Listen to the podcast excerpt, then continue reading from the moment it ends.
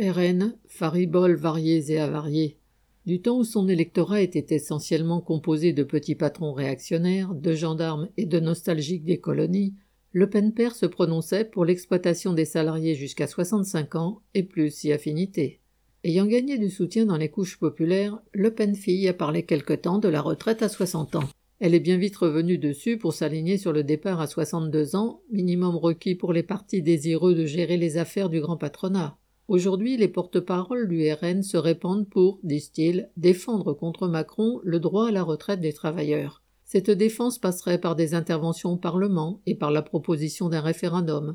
La belle affaire, le niveau des retraites, comme celui des salaires, de l'emploi et de bien d'autres choses encore, dépend du rapport de force entre le grand patronat et la classe laborieuse.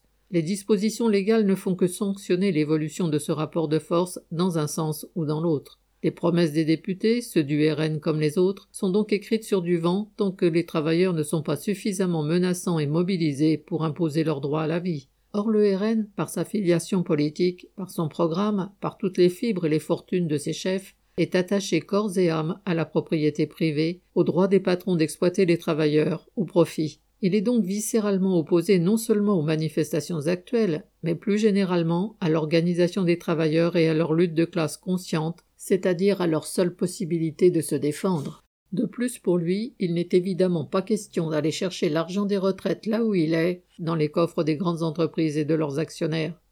Alors la défense des retraites par le RN a tout du couteau sans lame auquel il manque le manche, ou si l'on veut, de la simple démagogie. Paul Gallois.